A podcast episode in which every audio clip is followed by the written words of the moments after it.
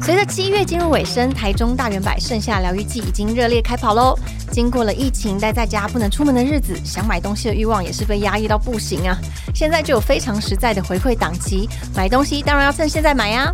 九月二十一前到指定品牌单笔消费满六千元，即可获得 Summer 点数一点，凭点数即可兑换台中特色店家体验券，有元气满满的早午餐，尽情飙唱舒压的 KTV，以及让人身心疗愈的空中瑜伽，好吃又好玩哦。而且啊，集满二十点还可以获得一张浮云客栈精选房型住宿券哦，也可以配合台中大圆百赠送满千送百以及刷卡礼回馈，好礼真的好诱人。话不多说，赶快点击资讯栏连接，加入盛夏疗愈季官方 LINE，周周都有抽奖和专属优惠，这么好康怎么能错过呢？小暖。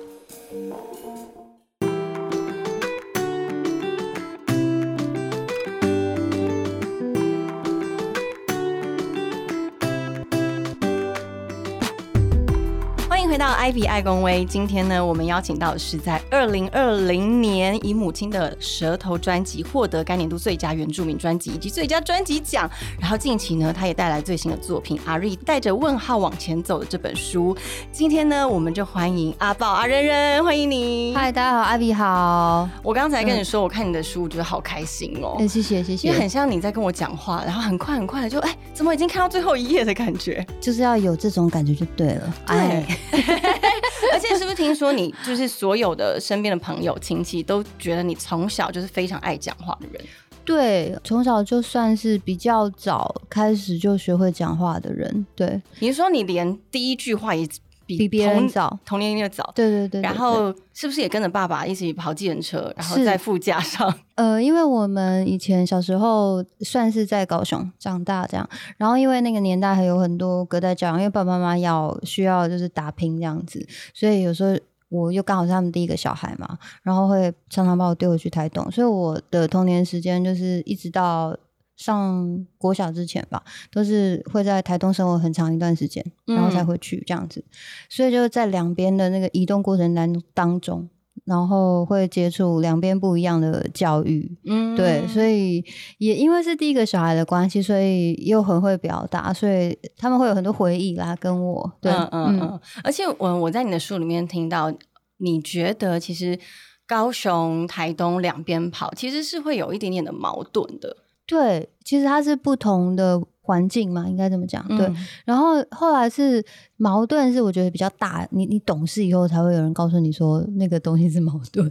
但是但是小时候其实没有什么觉得矛盾，就知道说啊，我现在要去那个阿公阿妈家了，这样。然后去阿公阿妈家就是可以当大爷，对，因为 因为你是第一个，对对对对，家里长外孙，对，因为没有别的小孩子，所以基本上你要有什么吃什么，他们都会帮你张罗好。然后所有的只要是舅舅，像我。小舅舅跟我小阿姨的年纪跟我们没有差很多岁，然后他就是负责照顾我们的人这样子，嗯嗯，对，然后只要一哭，他们就会被骂，大概会是为什么是他们被骂？因为就是说你没有照顾好他，他是不是肚子饿了？他是不是怎么样？对，这是千金的感觉，有一点。所以所以小时候我阿姨跟我舅舅他们讨厌我，对，因为只要一哭就会阿公就会骂人。但 是你从小个性都是这么的外向，然后天生就有舞台的魅力。舞台魅力其实我觉得，因为在我的环境里面，我妈妈她本身也是从从事表演工作的人，所以其实应该算耳濡目染吧，也不太清楚什么舞台魅力什么的。其实这东西是可能你开始从事职业之后，会很多人告诉你说：“哎，你这样是好。”才开始会有很多标准，嗯嗯，告诉你这样是好或是不好。那对我自己来说，其实就是妈妈怎么做，我们就怎么做这样。哦，所以其实你的外向跟乐观是来自于你的母亲吗？我觉得家庭的教育也蛮多关系的，爸爸妈妈两边的的教育都算是蛮开放的，对，然后不太会压抑这种很会表达自己的小孩或者很吵的小孩。因为有些太吵了，父母就会说你安静一点或什么的。因为我爸妈他们好像比较不会，可能讲了也没用吧。是不是小时候你妈听说连打你都打不到你，已经是一件很困难的事？第一次一定打得到，然后后来你就知道他要打的时候会有什么样准备 ready 的时候，我就会知道啊，他准备要去拿什么了，然后你就要赶快跑。而且不是在什么趁你洗澡的时候冲 冲进去打你我觉得其实你妈也是这样一招治一招。对，就是因为后来就发觉这个小孩子太会跑了，然后所以后来他们他也会有有不一样的招数这样子。嗯嗯对，嗯小时候就真的算是蛮欠打的小孩，因为对于很多事情会很好奇。那可是好奇可能对大人来说就是一个危险，比方说热的东西、烫的东西或是火之类的。对，那时候还不太清楚，那他们可能。跟你讲很多次没有用的时候，就会体罚一下，我觉得蛮好的。嗯可是呢，你觉得蛮好的，我觉得蛮 end 的吧，我可能就是需要被体罚。但是包括就是你连自己私下签约当歌手这件事，是不是也是一个叛逆的极限？其实是对不对？因为我妈妈跟我有一个 deal，就是其实她是一是哦，所以从小她就已经跟你说好了，不可以当演艺人员。也不是说演艺人员这一块，是在于，因为他是一直都管教我们非常的严格，非常非常严格，然后就会觉得，哎、为什么那么严格？然后要出去什么的，他就会可能问的比较多，或管的比较多。然后后来就他就会说，你们到十八岁之后，我就不会管你们了。他是这样讲，然后就你就会一直期待十八岁十八岁那一天对，对对对，然后所以签约的时候是就是已经过十八岁之后的事情。哦所以其实你也有遵守他的原则。但我觉得我妈妈也很过了18酷，就是有一些父母亲他会觉得很生气或震怒什么的，他没有吗？他还是会有点难过，觉得你、诶这么大的事你没有跟我商量。但是我觉得他还是蛮有一个原则，就是好，这是我说过的话，我已经告诉你，十八岁之后你是要自己决定。但是他还是会有再下另外一个约定，就是说，哎，那你起码你现在是在学生，你虽然签约了，但是你要考到一个执照，然后。为以后，因为演艺工作可能比较不稳定，他就希望你可以留一个后路给自己，这样多一个选择。嗯，等于是他其实也放手让你做这件事，可是他希望你会有一个备案。对那那个嗯时候那么年轻进入演艺圈，什么事情让你觉得在那么年轻接受到，会对你来说是一件让你成长非常快速的事？成长快速的事情，我觉得因为都一直都是没接触过的，所以一切都非常的新鲜鲜。嗯，然后有的时候，因为事情来的很快的时候，你其实来不及体会那是什么。你说包括得到金曲奖吗？对，就是说，哦，得了，哦，没有了，哦，就这样。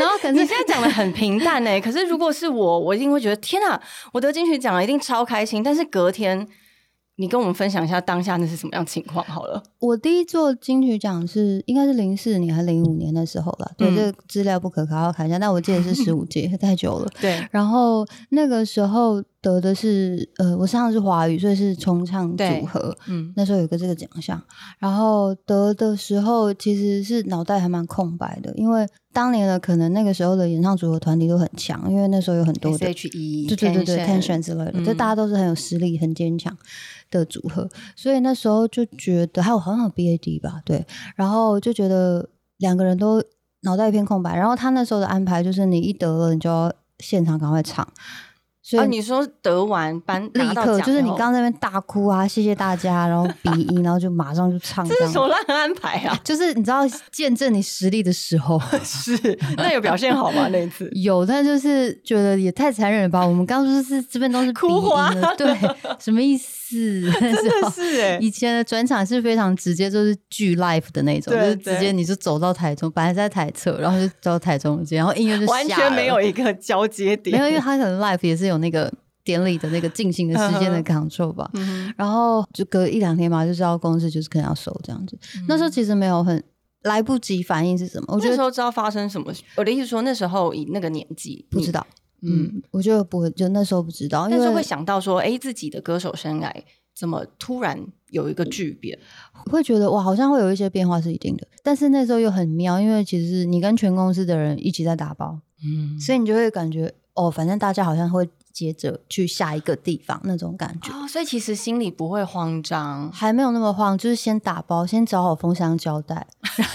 还有剪刀，对，就是因为这是一个劳动的过程。我觉得人在劳动的时候比较不会想那么多想那么多，对。嗯然后跟同事一起这样子做完现在这阶段的事情，对嗯嗯嗯。然后再看看之后他们的安排这样子。但是接下来就没有继续在演艺工作里了吗？其实那时候刚刚离开的时候，我没有马上离开那个行业，大概还有持续个人的演艺活动一段时间，因为那时候我其实是组合嘛，然后跟 Brandy 一起，然后 Brandy 就很明确的知道他想要走幕后，对，然后我的话是就都可以，对，也因为这个都可以，所以那个时候老板他们给我很多不一样的机会，因为反正你说你都可以嘛，然后可能有去演了一些情景喜剧。就是坐左边坐右边，嗯，然后有一个费用的角色，对，然后我觉得那个是一个很棒的体验，因为那是第一次做戏剧的演出，然后也演一些配角、偶像剧的护士的角色，对，也做了一些幕后的东西，就是从唱片计划概念的，他们会让我从旁边跟着学，然后看那个时候当时可能公司要做新人或专辑，然后也因为这段时间，所以让我对做唱片这整个流程有更。深一步的认识，这样，嗯嗯，然后有的时候会叫我去教新人唱歌，就是做发声练习的部分。其实那时候就做的蛮杂，但是其实都是跟这个行业训练或幕后的部分有关。对，但是之后是不是又回到就是医疗界了呢？对，因为过一阵子之后，那时候就觉得，哎，好像如果三十岁以前，就三十岁以后，如果自己会想说，哎，那之后如果生活还是这样，属于比较不稳定的话，好像。好像可以重新思考一下人生的方向，所以就觉得好像也没有一定要做这个行业，因为可能很多人做唱片又做华语，在当时啦，就会觉得有。呃，拿到金曲奖是已经是一个肯定这样子，然后我是一个顶标了，对对，然后我就觉得哎，蛮幸运的，其实蛮早就可以获得这个肯定，是第一张专辑，那好像也可以了啦哈，然后就 可以就可以去试试看，因为还年轻，所以就试试看，想说我是五专那时候毕业就做了第一份工作，爸爸妈妈就很希望家里可以有一个大学生之类的，对，所以后来就半工半读，然后我们就考了二技，对，然后那时候的规划是考了二技之后就想要，那时候现在应该还有。有那个学士后中西医，对，那时候就觉得可以准备，可能三年的时间，然后考考看。如果没有的话，那我已经念护理的二级了，那我就可能会去一样，就去医院上班这样子。嗯，对，就走自己喜欢的科系这样。我觉得很特别的是，因为大家都，嗯，我在书里面有看到你身边的朋友有说，他们看到的阿豹是一个，他不一定会把自己设定在哪一个角色里面，然后你可以随时切换自己的。生态跟姿态，你觉得这是来自于什么样子的？不管是成长环境，或是你自己的想法，让你可以成为这样子生态这么柔软的人？我觉得也没有，我觉得我就是可能跟小时候一样吧，好奇。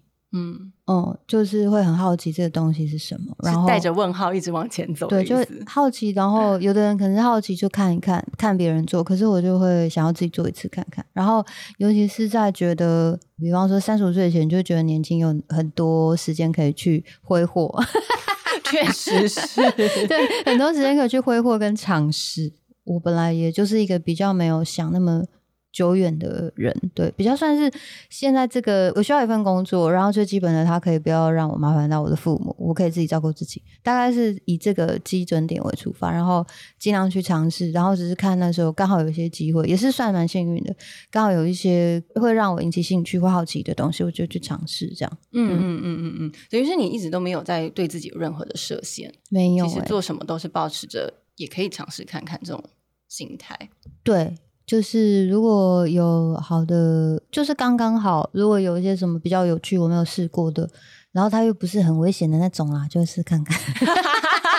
很危险那种，有曾经有很危险的邀约邀请过你，但你拒绝的吗？好像我觉得你不会拒绝。我觉得我以前做艺人上通告的时候，他们就是会有那种有一阵子很流行不香吗？那种还好，真人节目的那种。然后我记得有一个户外的，就是那种。要从很高的地方，然后你要手要带一个滑绳、一个绳索，这样溜索这样溜过去。就他们那时候很喜欢分组，有这种游戏节目。嗯，然后我就心里想说，因为我其实不是一个怕高的人，然后我就想说，我应该还好吧。哇，就你站上去的时候，那个踏板是刚刚好符合你的，大概你的双脚站立，然后多一点点而已。好可怕，这么小一片。对，然后你就在上面，然后就是一个木板这样子，然后它就要滑过去。我没有想到我。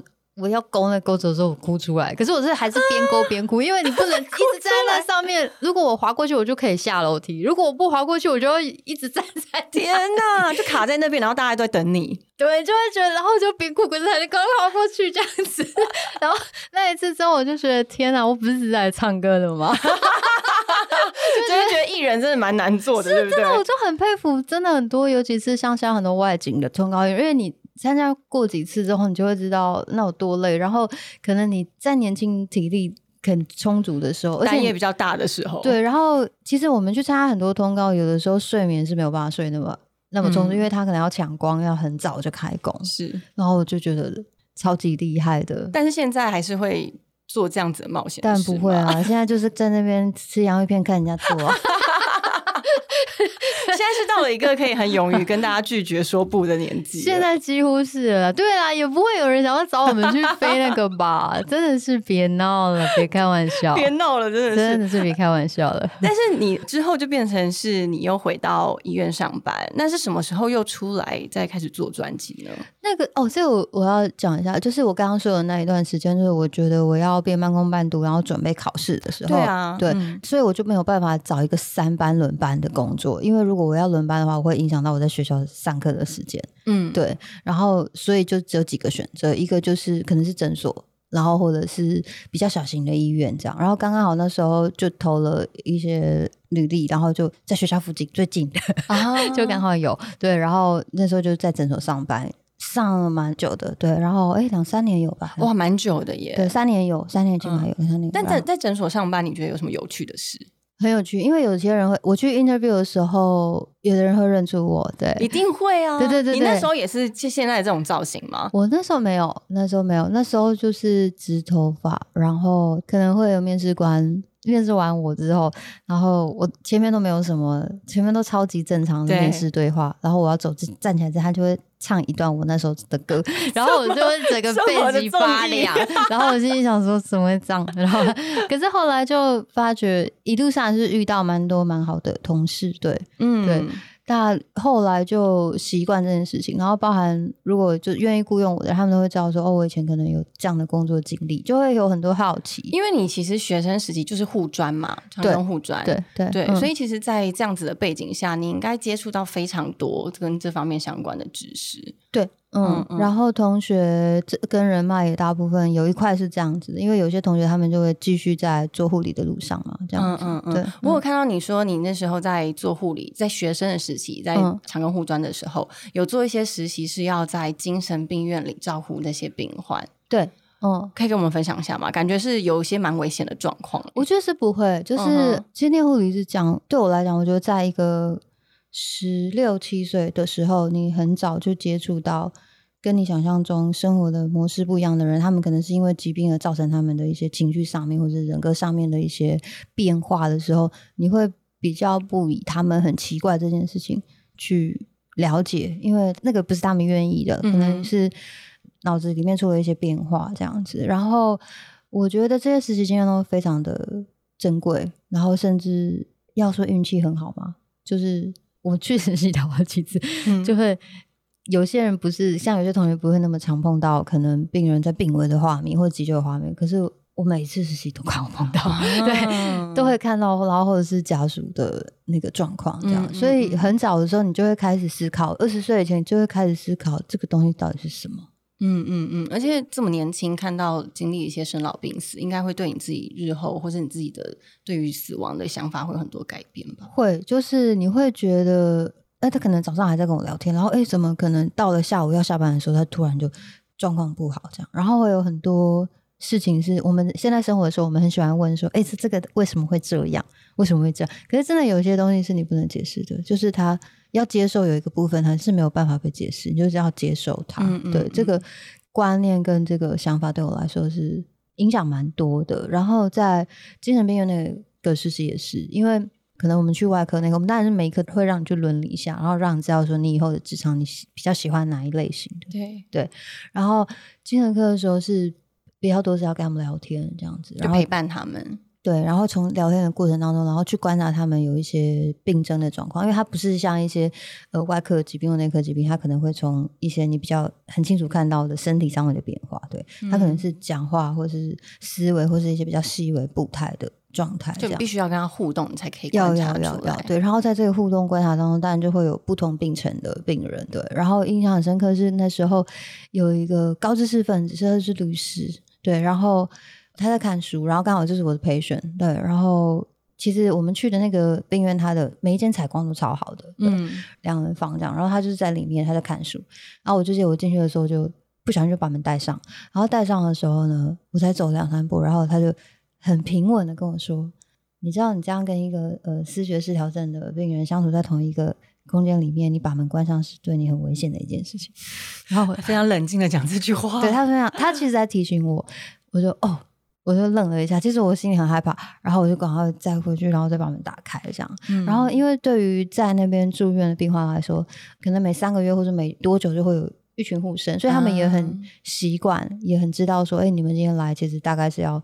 做什么样子的一个，就不管你是要要怎么样跟我互动，他们很很清楚这个流程，嗯，对，等于他们其实比我们还要熟悉这里，所以很多东西其实我们是跟病人学习，是对，而且好像听你刚刚这样讲，其实你从这个生命的一些感悟里，有一个态度是你是很随波逐流的，而且好像是不是曾经你母亲有跟你说过，就是。我们人能做的事情真的不多，就只能做这么一点，那其他就交给更强大的力量去完成。对，嗯，一直都是这样子，嗯，就是觉得冥冥之中就是反正会有人给你一个安排，然后如果你现在做这东西不顺，或是一直卡住，那有可能就是他想要叫你休息。有发生过这样的事吗？还蛮长的，所以就我觉得有这个观念的时候，你就比较不会那么强求，或者是有的时候会。他可能那么不顺，可是你不会一直陷在那个不顺的状况里面太久，就你自己会解套出来。会会，就是想说啊，可能就是要休息吧，然后就休息。嗯嗯嗯。那随波逐流是这样，那积极的随波逐流又是个什么意思啊？因为我觉得很有趣这句话。积极的随波逐流就是还蛮原住民的啊。其实我很多可能有些原乡的朋友，他们会他们说，哎，这句话很原住民，这样就是你们看我们像很旧很旧，可是其实。我们我们勤奋的时候，可是我们勤奋的 timing 跟方式跟你们不一样。怎么说？因为我看你的书，你是说，其实呢，跟原住民不要讲什么流程 SOP 什么，反正他们就会有他们自己的。他们有，他们有，真的真的，而且是每一个人都有每个人，但是目的是相同的。就积水不水，我觉得这概念就比较像我其实一直到呃，我就可能今年满四十岁嘛，嗯，然后大概三十五岁以后吧，我就开始提醒我自己。很多东西你不需要太用力，你要我要避免太用力这件事情。其实曾经很用力，就是太用力的时候会觉得累。身体会告诉你，会觉得很疲惫，对，觉得 太真诚。东西就是，对，就是有点怕累，可能是体力下降才会有这种什么。因为其实不是人生阅历更高，是因为你体力下降。对应该是这么说，就是记水朋友，就是说你平常其实还是，比方说我们现在生活跟工作，很多人都会把它融成一体嘛，对。是。然后我觉得是它是一个平衡，如果你。一直太用力去要某些东西的时候，其实那些东西有时候它反而不会走向你。嗯，所以应该是你适当的放松你自己的时候，有时候你想要的东西来的时候，它确定它会来的时候，你再用力就好了。你还是持续的在准备状态当中，但是不要一直想要强求的去咬它，比较像这样子。对，那这个这个是包括你那时候做了一个跟。呃，外婆一起做的那张专辑的故事的由来吗？就是因为你感受到你好像要开始做这张专辑了。一开始其实我没有很想要再回音乐圈，对。然后一方面是因为我其实没有很很喜欢娱乐圈的某些工作的形态，对我没有很喜欢。然后。就对，就是没有喜欢，是方便说不喜欢哪一点吗？对对对对，反正就是他有一些工作的形式，以及还有时间，其实很长。对，如果阿平你有去上过某些动画者，他有很而且等待的时间非常久。对对对对，还有很多等待的时间。然后这个工作也相对来讲是起伏比较多的工作，所以我那时候没有觉得一定要做这件事情。然后是因为帮我外婆。帮他收录了第一张专辑，他想要留一些歌，然后我就发觉，哎，其实注意音乐这个东西，我以前没有那么有兴趣。对，对我来讲，他就是我妈妈从小养活我们去唱一些婚乐场，然后他就会叫我们一定要唱嘛，因为有的时候他需要一些和声或什么的，然后就会叫我们唱。然后刚开始觉得，哎，这些歌对于。某些人的记忆，它是一个礼物，然后它是想要传给你的一种形式，然后我觉得这个东西很珍贵，然后开始慢慢去体会歌谣对于这些老人家的意义，嗯，然后也开始知道说，哎，其实音乐不是只有流行商业的样子，那它也不一定要是艺术或是很冷。让人家看不懂的样子，有很多种形态。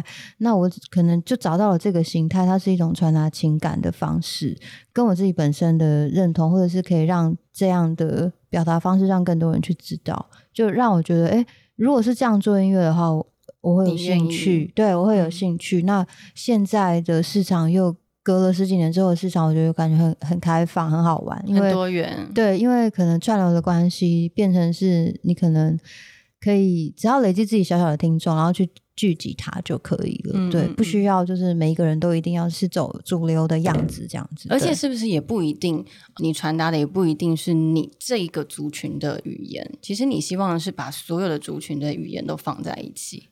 对，因为后来应该是说这个是越来越做，然后有很多的人来问你的时候，你才会发觉说，哦，因为不是只有我一个人有这种想法。然后因为现在社群很方便嘛，他们会直接的询问你。然后当这样的询问越来越多的时候，就觉得哇，那那大家都有这样的需求，那就干脆大家一起来做看看好了。因为我们都不是那么懂。然后刚刚好，我可能这几年的主持经验有认识一些不错的老师，他们可以给予我们一些很实质的。方向的指正或是帮助，这样，那我觉得很少人有这样的资源，或对，或是有这样的人脉背景，这些都是慢慢累积来。对对对，所以我就会觉得说很有意思。这些东西就是我其实一开始不知道它会发展成后面这个样子，但就是从一开始觉得，哎，这个音乐我有兴趣，我做做看，我一个人做做看，然后做到。哎，有开始有些人觉得你这个做法很有趣，然后慢慢到有不同的族群的人对于这个东西会有兴趣，其实是始料未及的，所以才会一直说问号的部分是这个。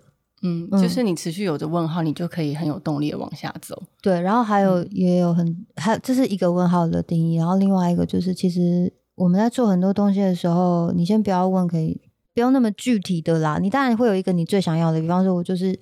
觉得做原民音乐很开心，对。然后因为他的开心在于我身边围绕的人可能都是族人，对。然后或者是我的亲朋好友，所以做起来很很自在。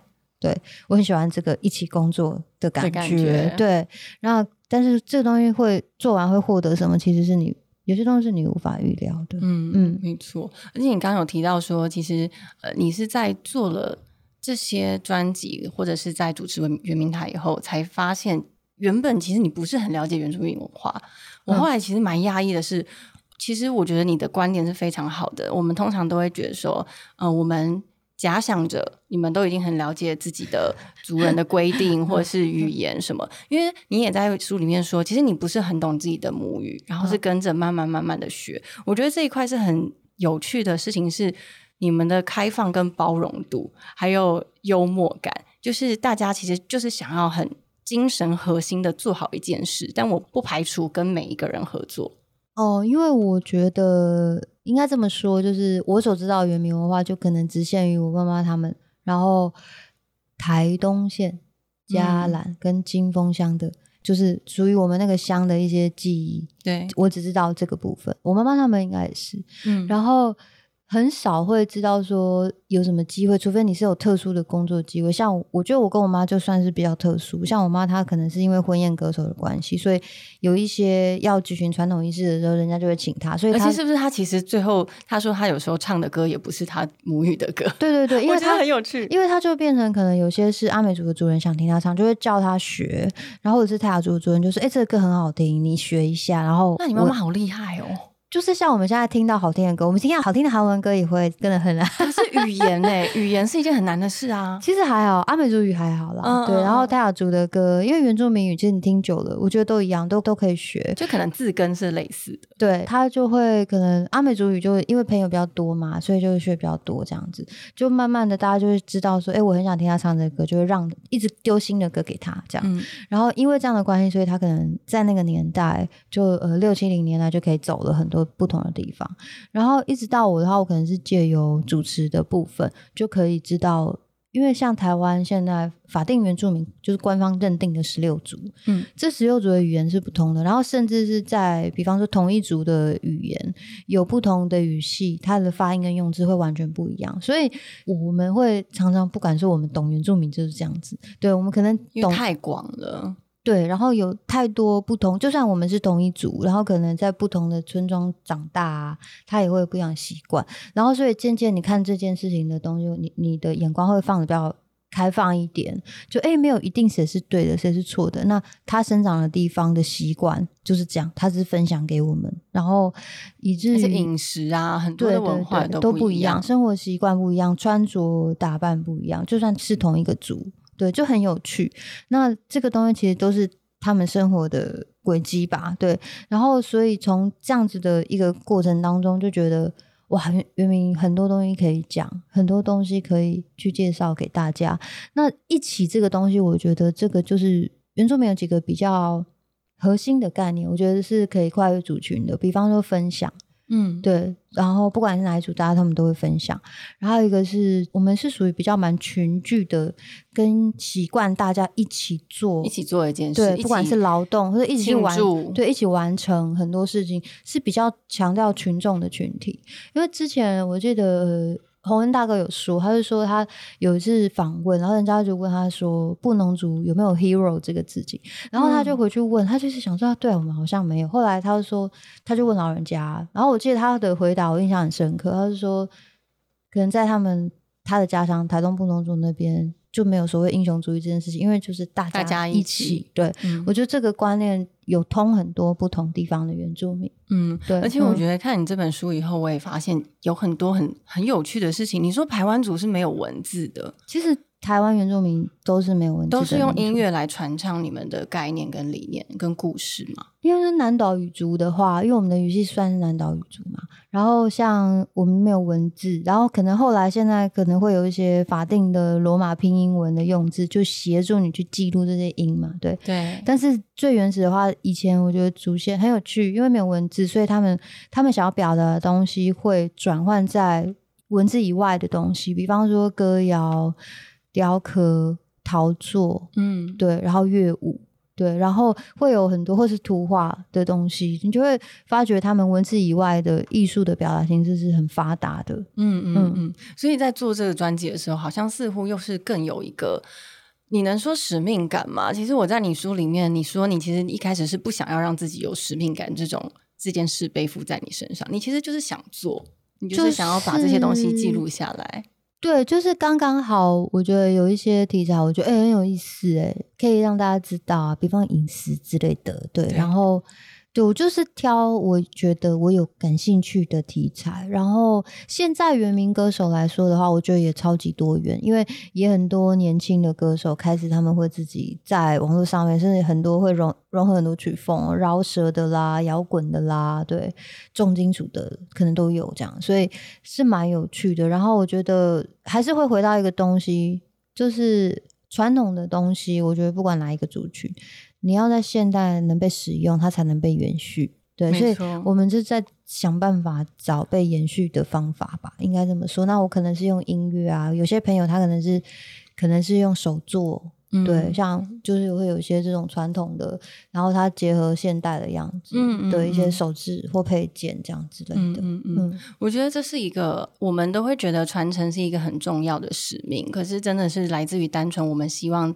这一个精神会大家都可以看到，或者是喜欢他的人可以持续被这种精神感动到。嗯，我在那个东排三声带对，这一个专辑里面有一首歌，好像是。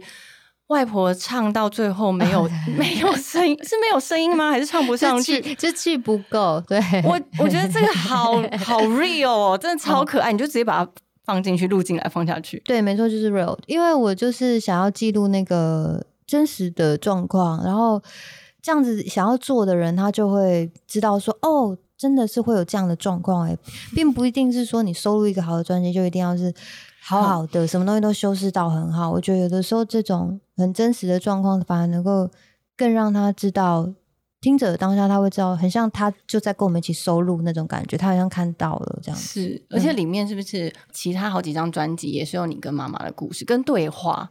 对，你是叫她女士啊，还是什么？没有有没有闹他的时候啦？请问一下，王秋兰女士在吗？因为她是不是有一个就是想要那个有一个新梦啊？她她她很好笑，因为其实她有出过专辑，她比你还早出，对不对？对，其实她是很早以前，他们就有那种本土的 independent 的那个唱片公司，她有发过黑胶，哇哇，对，所以他好时髦哦！超级时髦。那时候有一个唱片公司叫零零唱片，我觉得以前台湾的唱片公司有很多很本土的，可能在中南部的，他们就自己会盖录音室。然后我小时候还有陪他去，哦，所以其实你小时候就进过录音室了，我就陪他去在看我妈妈在干嘛。然后长大的时候才知道说，哦，那是录音室这样子。对，嗯嗯嗯然后他们以前真的都是真的 real，就是那跟现在是不一样的吗？也一样，现在现在因为现在复古嘛，对，以前因为资源没有那么充足，他们可能就一台电子琴，然后开始现弹就现唱，然后现录这样子，超级。然后因为原住民的歌是这样子，就他们唱那个连串的舞曲是可能十五到二十分钟，中间是不会停的。十五二十分不停哦，，对对对，所以他就要唱十五到二十分钟这样子，然后就是直接一直录，一直一直录，一直录，一直录，就是那一个下午就在那边，然后超快就录好了，然后是 录音带，然后封面也超强的，就是生活照自己裁一自己脚，拍。对，别人拍的，等一下是生活要裁一查，还不是另外为了专辑拍的。而且它有一些封面真的很强，就是卡带，就是会有那种从上到下这样子看人的，好想看，就是在休息状态被人家拍的照片，然后做成封面。好有趣哦！因为以前就没有所谓的什么，不像我们现在什么你要进棚经纪拍公司在帮你之策类的之类所以我觉得以前就是会有一种活力，你知道吗？虽然是也很有种野生感，我就很喜欢。然后我觉得刚刚好，我现在是做这个行业的嘛，我就嗯看到他们以前做这些独立的。呃，原住民唱片可能没有很多人知道，只是在原民街知道。然后我就觉得他们做的东西很有辨识度，嗯对辨识度应该是一个让人家觉得非常开心而。且以前像他们都会自己压录音带嘛，然后自己压录音带，他们卖的地方是什么？对他们哪里卖？去婚宴场所摆摊，哇，对，然后就是会有一卷，就是我不知道你你们小时候有没有看过那种面包车，面包车卖面包的有啊，对，是卖就是像那种就是那种箱型车，然后打开只是里面全部都是卡带，它就一个抽屉一个抽哦，屉，就是沿路这样子卖的。它会定点在那边，只要因为有人来，他说他会摆在那个收礼处的附近，可是为什么婚宴场合要买这个啊？因为我跟你说，人人流最多，在很多原乡的婚礼，对，真的很容易就一两百人了。嗯对，就是大家我们很喜欢板斗啦，就是。然后在那个时候就会很多人流，然后很多宾客在整进入座的时候等菜的时候无聊，他就会去玩，所以会有很多摊买买东位，对，会有一些传统饰品的，还有录音带的，然后有时候明明就已经要吃板豆了，还是会有卖热狗跟冰淇淋的。把它当夜市在逛。对对对，对对对，就有点像小夜市，然后他们就会知道说，哦，今天这个是大户人家，那他宾客可能会很多，有些太多宾客的啊，或者是在地方上面很有名望的人，他们有时候自己可能没有办法封街摆不下，没有就会在操场办这样子，在操场，对，在原乡其实都还蛮常见的，真的哦就是动不动就一百桌、一百多桌这样子。哇，所以所以你妈妈其实从以前就是一个歌手，然后还有出过专辑，然后等于你是在做她做过的事情的类似。对，所以我后来现在在做这件事情，我都觉得很。后来你做完的时候，你就会想说：“哎呦，我怎么很像我妈妈？” 就会觉得有一种很奇怪的感觉，但是又觉得，哎、好像这样也蛮好的。就嗯很多事情，其实之前可能他已经带过我做过一次，然后我也觉得，你看他虽然是我们现在会说他是独立音乐好了，但是他过得很快乐，然后他也有他自己的粉丝跟群众这样子。嗯嗯嗯，等于是从外婆，然后把她的歌声传给妈妈，然后再传给你。哦，对，嗯，然后嗯妈妈，哎，是妈妈的厨艺给妹妹是吗？啊，呃外婆的厨艺给小阿姨。对对对对，外婆的厨艺给小阿姨，对，因为我小阿姨说她比较不会唱歌嘛，你说她不想跟你抢唱歌这件事，是不是？就是我小阿姨说她不会唱歌，那她就好好的就做一些传统的饮食这样子，所以她会做很多传统的饮食。嗯对嗯我觉得这就是一个实际把东西留下来的方式。是。嗯，是对，而且嗯很珍贵的是，在家族里面，它其实一代传一代，对然后可能是到你的未来的，可能换一个方向。如果不是未来孩子，其实每一个人听到你的作品，或是每一个人吃到你阿姨的菜，都是一样，是一个记忆的传承。哦，没错，是这样子，没错。嗯嗯，那今天这本书呢，里面呢、你还有就是关于你自己在对于自己的人生，你觉得其实你一直都是一个很放松的状态，但我看好像其实从小就是这样，对不对？嗯，好像是。然后，因为有的时候别人会一直问你说：“你真的这样吗？你真的这样吗？”然后你就会开始想说：“我是不是真的这样？” 然后，因为你被洗脑是不是？就是会觉得啊，我就这样啊。那可是别人可能会有很多想说：“怎么可能会这样？怎么可能这样？”对，怎么可能会这么？后来我就这么放松。对，然后啊我就问我的另一半，因为他可能是跟我相处最多时间的人嘛。我成年以后。然后他就说：“你不用想太多，你就是这样的人。”我就说：“哦，好。”他说：“他觉得他从比较客观的角度看，他觉得我就是这样子。可是有哪一个事件是让他觉得你就是这样子的人？我也不知道，可能是平常相处的这个态度吧。对，就会比较，我觉得。”真的会比较不强求一点，然后年纪越大也会有有差，对，会觉得很多事情会来就会来，然后是你的就是你的，嗯，而且你是不是说你自己的终极目标就是自在？对，去哪里都自在，去哪里去哪里都像自己，对，就说是什么状态之下都可以很自在，嗯，这是一个非常棒的一个境界。就是我觉得人际关系可能就是每个人要学习一辈子的事情嘛，因为就比方说，好像我今天也是第一次跟阿比见面，可能我们在一开始的时候也会觉得，我们今天跟一个陌生人见面也是会紧张，对。然后怎么在可能每次都遇到不一样的人的时候，可以保持一个不卑不亢的态度，然后他可以真正的感受到你本来是怎么样的人，我觉得这一点。就是蛮值得一个努力学习的目标，嗯，而且好像也是要先从自己的心里开始，你要很敞开这件事，对，然后也不用强迫别人，然后，但是我觉得通常这样子，你越找到一个让自己自在的方式的时候，好像别人也会越来越放松。然后可能会越彼此进入到一个，比方说，我觉得我们今天像这样聊的 vibe 就很好，对，它会进入到一个很自然的一个东西，就是你很舒服的状态。对对对，我觉得这个东西就是对我来说是很棒的事情。是，嗯，那这样子我应该也是不用问你说未来的规划了，因为就是随波逐流吧，对不对？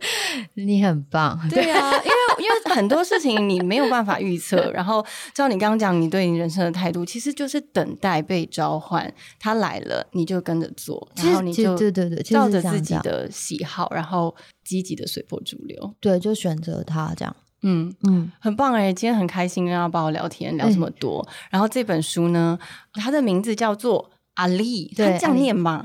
他是阿里，阿里，对。然后阿里是台湾主语走，然后 Let's go 的意思。然后有的时候我们，比方说在餐桌上面啊，大家一起要举杯一起，就是阿里走一个，也会用这个字啊。所以走一个是这样子来的哦，就是 也会讲。有没有可能？不是啦，走一个可能是外省人跟我们有一样的想法。哎，酒精是我们共的共同共同的语言，就是 Cheers 的意思也是可以说阿里。对对对对对，他就是大家一起走一个这样。我有的时候长辈他们也会用这样的字。阿宝。他这本新书叫《阿里带着问号往前走》，我觉得大家可以看看里面。其实我觉得可以得到蛮多你在人生不同阶段应该有的态度。然后一样就是不强求，其实就像你的态度一样，就是这样子很不强求看待自己的人生跟未来，然后很期待。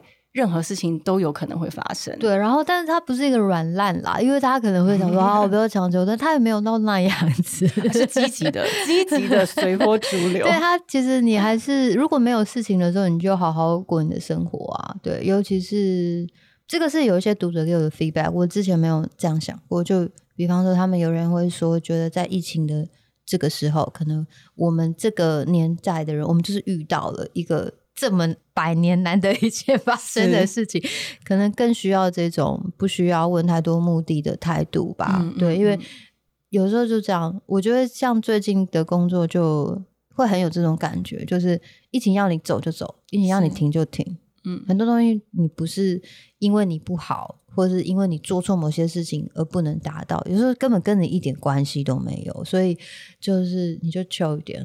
是，没错，没错。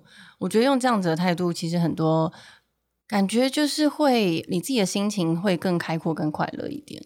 哦，然后我觉得那个逻辑跟有一些在练习冥想的朋友一样，其实他是在专注你当下每一个事情，所以你反而会去看你身边到底有什么，你平常不注意的。对，在暂停的那个当下，对，嗯，就是打开你的五感官，会然后去感受当下。对，真的是这样子。然后其实只要每一天有过好，就很棒了。对，嗯嗯，我自己觉得其实就是过好每一天，就是是一天一天一天的过，其实就是一年两年就这样过了十年，然后每一天都很快乐很开心。对，因为刚好我跟幸存，就郭幸存，我们是同时间发书，就发行同一天。